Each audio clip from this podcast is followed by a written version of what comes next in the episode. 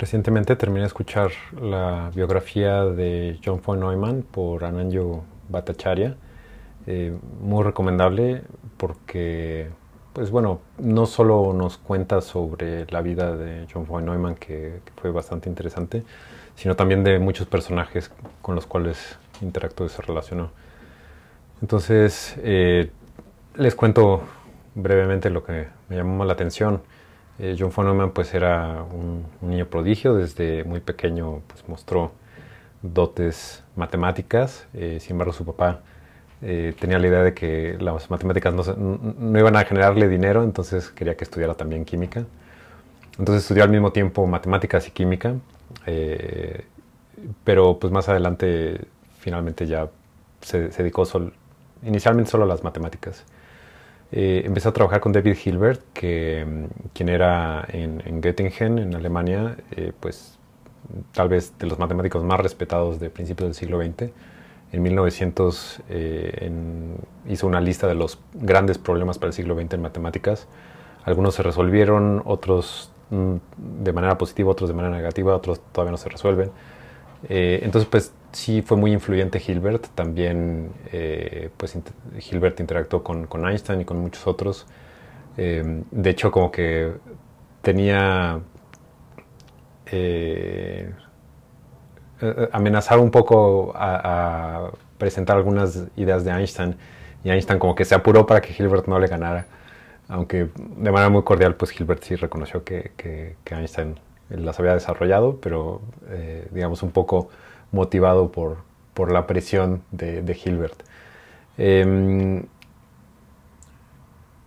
y, bueno, parte de, de, lo que quería hacer Hilbert, que de hecho lo, llaman todavía el, programa de Hilbert, era demostrar que las matemáticas eran eh, consistentes, completas y decidibles.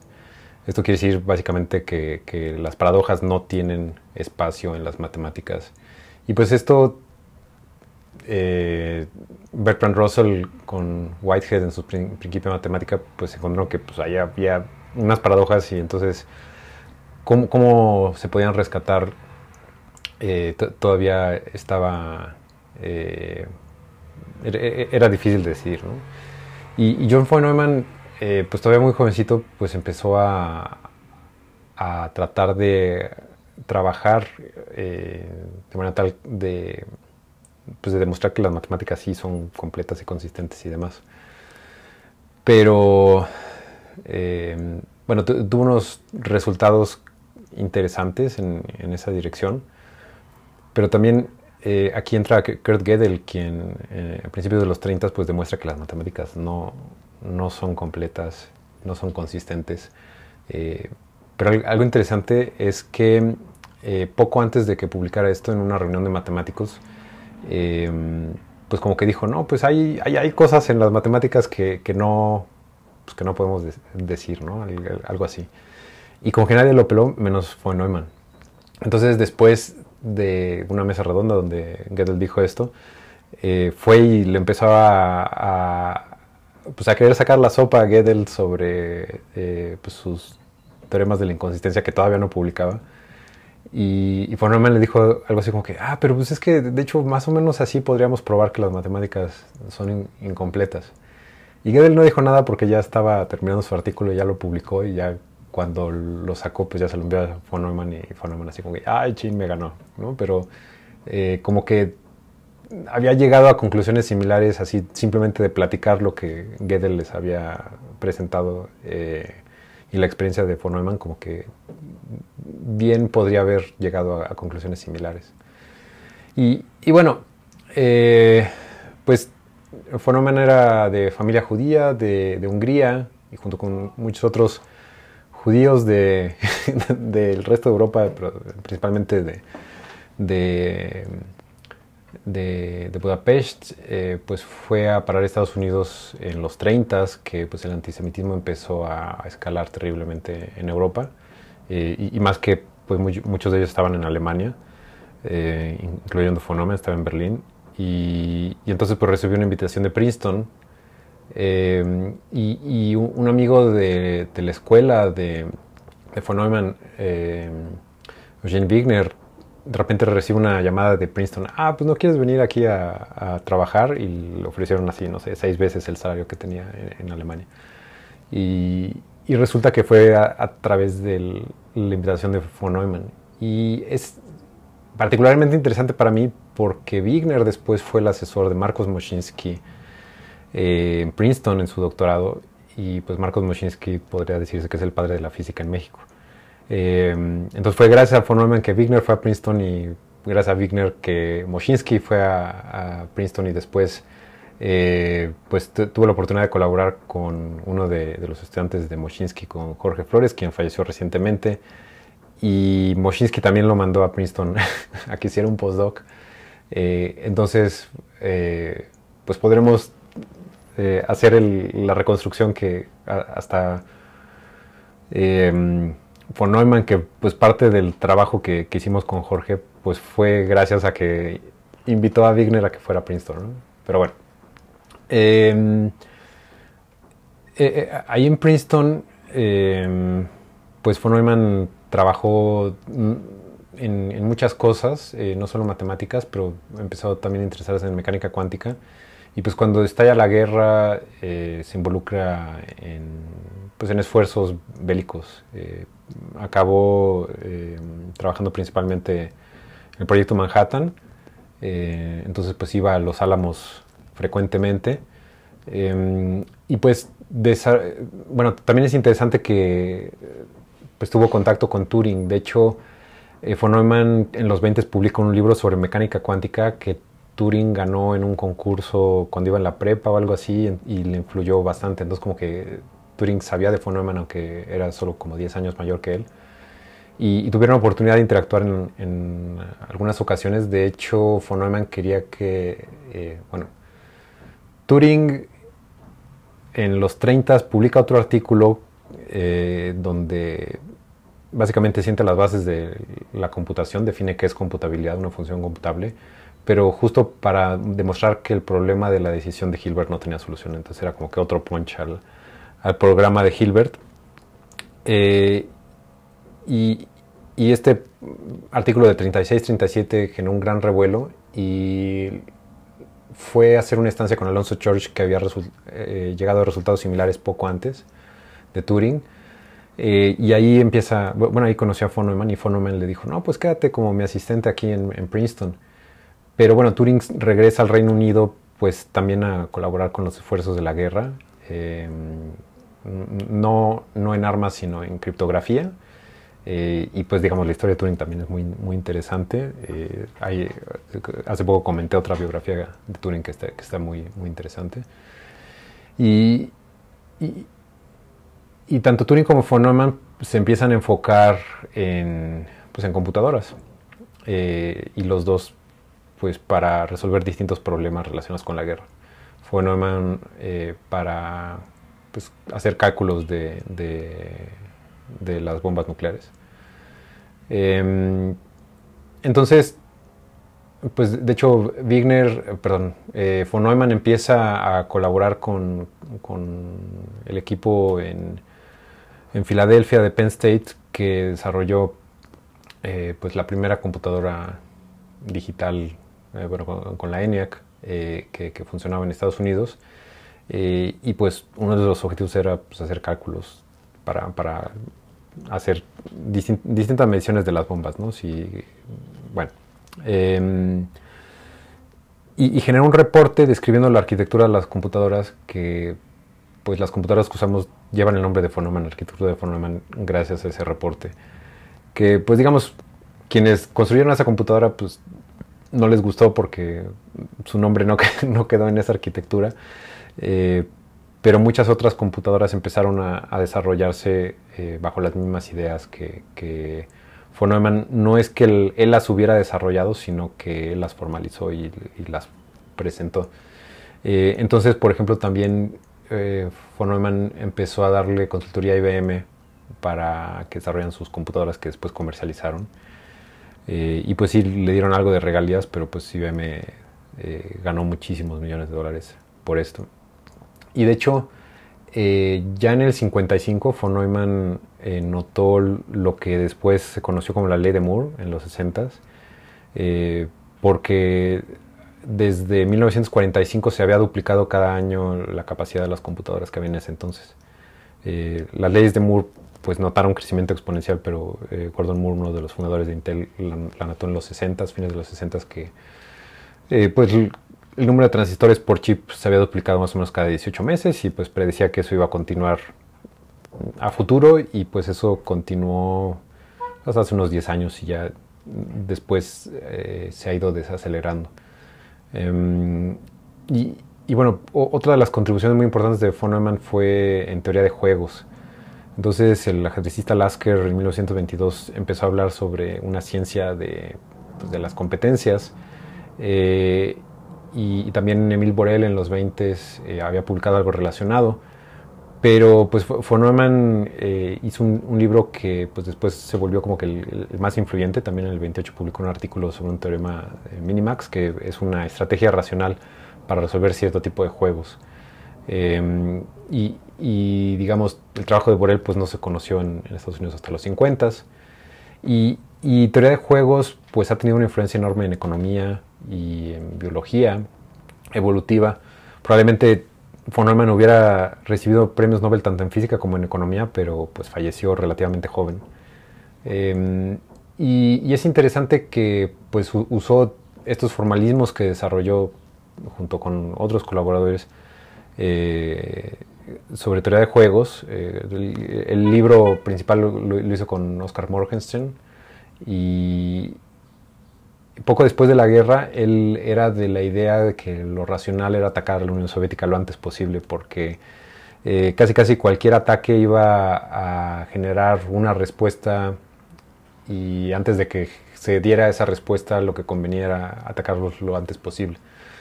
Pero en los años eh, siguientes, digamos, eh, mediados de los 50, no, principios de los 50, pues que, que ya tanto Estados Unidos como Rusia tenían, eh, la Unión Soviética tenían eh, bombas de hidrógeno y no solo eso, sino la capacidad de,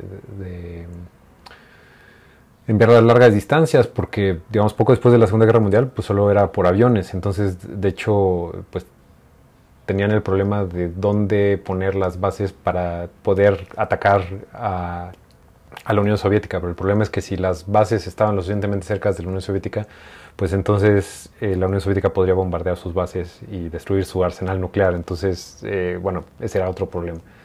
Pero con el desarrollo de, los cohetes de largo alcance, pues entonces eh, el escenario cambió y, pues se dieron cuenta de que pues no importara quién iniciara el conflicto, pues iban a llegar a un escenario de destrucción mutuamente asegurada, sus siglas en inglés es MAD, que quiere decir loco. Em, pues porque simplemente si detectan que hay eh, un, ataque, pues todos salen al mismo tiempo y pues es destrucción de, ambos oponentes. Eh, y de hecho, pues mucho de esto se refleja en, la película de, Peter Sellers, eh, no, de Stanley Kubrick, donde sale Peter Sellers, eh, Doctor Strangelove, donde critican un poco los riesgos de, guerra nuclear. Y, bueno, em, otra de las contribuciones de von Neumann fue eh, autómatas celulares y él los eh, empezó a definir inspirado en el modelo de McCulloch-Pitts que publicaron en el 43 de neuronas entonces, Neumann decía que pues, esos autómatas podían ayudar a estudiar la organización de las neuronas. Entonces era, pues, inicialmente como para estudiar un poquito de, inteligencia artificial, pero también eh, a Neumann le interesaba mucho la idea de, la autorreproducción. Eh, y pues estaba la pregunta abierta de si una máquina podía generar una copia de sí misma. Y, entonces, em, digamos, en el 48 publicó un, trabajo y, pues básicamente sentó los requerimientos teóricos para la biología. Y esto más adelante guió la investigación en biología molecular y genética. Entonces, por ejemplo, Cindy Brenner, que años más adelante ganó premio Nobel por su trabajo en biología molecular, em, leyó este trabajo de von Neumann y dice que se inspiró mucho por lo que von Neumann decía de la biología, entonces pues básicamente Brenner se puso a buscar los mecanismos que permitían a las células eh, pues hacer copias de sí mismas. Eh, también en uno de los amigos de, de von Neumann, Stanislav Ulam, pues trabajó en autómatas celulares y, ya después de la muerte de von Neumann en 66, Burks publicó eh, pues un libro sobre autómatas celulares y esto pues empezó a generar eh, mucho interés en la comunidad, lo cual se aumentó con el trabajo de John Conway, su famoso juego de la vida, em, pues que se, popularizó en, en 1970 eh, en la columna de, de, Gardner de Scientific American. Eh, pero lo que a mí se me hizo interesante es que en, el libro narran de, cómo empezaron a explorar las reglas del juego de la vida y era pues con tableros de cuadriculados de Go. Eh, pues empezaron a explorar distintas reglas porque no, no tenían computadoras para simplemente programar las reglas y ver qué pasaba. Entonces, pues empezaron a refinar las reglas del juego de la vida y las encontraron pues así jugando en la cafetería eh, de, no, recuerdo en dónde estaba Conway, tal vez en, Nueva York, no, sé. Eh, y, digamos, John von Neumann había propuesto eh, un automata celular capaz de reproducirse, pero solo fue hasta los 90 que se pudo verificar porque no había el poder de cómputo, porque requiere de millones de celdas para poder replicarse. Y, pues simplificó bastante porque el, el autómata original de von Neumann tenía 28 estados, el de Conway solo 2, eh, aunque tenía más vecinos, 8 vecinos para Conway, 4 para von Neumann. Eh, pero bueno, en, cuando se empezó a popularizar el juego de la vida, eh, pues se lanzó el reto de si alguien podía encontrar un patrón que generara deslizadores, ¿no? Que, que en el 69, antes de que se popularizara, pues estudiantes de, Conway andaban jugando aquí eh, con, estos tableros de Go y moviendo las piezas. Eh, y de repente alguien dice, oigan, aquí hay una pieza que se está moviendo. Y pues era un deslizador y pues ya se empezaron a, estudiar de manera más sistemática y se encontraron otros, eh, otras estructuras que, se mueven en el espacio, en, en el tablero. Y, y, entonces lanzaron un reto para que alguien encontrara una estructura que generara eh, estos deslizadores. Y, Gosper en MIT encontró pues la que ahora se conoce como la pistola de Gosper que genera deslizadores. Em, y, pues bueno, algo que, Conway había eh, conjeturado es que eh, sería posible hacer computación universal en el juego de la vida. Y no solo eso, sino que se podía programar un juego de la vida en el juego de la vida. Y pues esto muchos años después se, mostró que, que, sí era posible. Y pues bueno, también se, mencionan ideas de, otras personas que contribuyeron al, estudio de, de autómatas celulares, de Toffoli, Fredkin, que eh, estudiaron autómatas celulares reversibles. Eh, habla también de Stephen Wolfram y sus autómatas celulares elementales nos cuentan un poquito de COD eh, y, su propuesta de un automata que se replicaba, también de Chris Langton y su, eh, el, bucle que se autorreplica, que es mucho más sencillo, y, pues también que pues básicamente esto sentó las bases para vida artificial. Em, otra cosa interesante es que pues estas ideas de autorreplicación se, han llevado también un poco a ciencia ficción, entonces eh, Freeman Dyson y otros eh, pues las han eh, usado, bueno, se, se conoce, está el nombre de sondas de von Neumann, que pues es básicamente mandar una nave espacial, pero que se va a estar replicando y de esta manera podremos colonizar el universo pues de manera mucho más sistemática, ¿no? Digamos, no es sustentable andar mandando naves a todos lados, pero si, por ejemplo, se manda una nave a la Luna y esta, bueno, se habla de fábricas en la Luna que empiezan a, alimentarse de material disponible en la Luna y empiezan a construir productos y copias de sí mismas, pues entonces esto podría generar eh, pues una explosión de, pues estas máquinas. Eh, otra cosa que, que von Neumann al parecer innovó es en hablar de la singularidad en tecnología. Digamos, en física ya se hablaba de la singularidad, entonces, eh, pues no sé, en los hoyos negros, antes del Big Bang, se habla de la singularidad porque ahí básicamente cambian las reglas o las leyes de la física. Eh, y von Neumann dice, no, pues debido a la evolución tecnológica en algún momento llegaremos a una singularidad. Esto también lo, lo, lo discutía con, con, Stanislav Ulam, eh, que digamos después como que se malinterpretó y pues hay muchas ideas de la singularidad y que digamos, eso ya es más eh, charlatanería de pues, que ya sea que las máquinas nos van a conquistar o que nos vamos a poder descargar a las máquinas o algo así. Eso, eso no fue algo que, mencionó von Neumann, pero sí que iba a haber una, una transformación radical de, la sociedad humana gracias a la tecnología.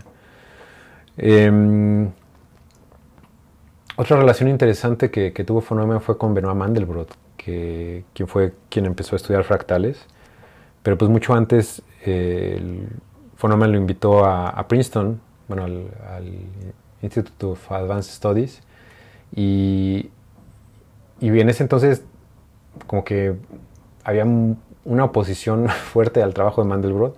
Eh, no sé, como que él, no sé si tenía enemigos personales o simplemente iba demasiado en contra de, la tradición matemática que había en ese entonces. Eh, pero Neumann como que lo, lo protegió y, y, de hecho aún después de su muerte como que dejó el recado de que cuidara a Mandelbrot y entonces eh, pues pudo, pudo estar ahí un tiempo Mandelbrot en, en Princeton desarrollando sus ideas.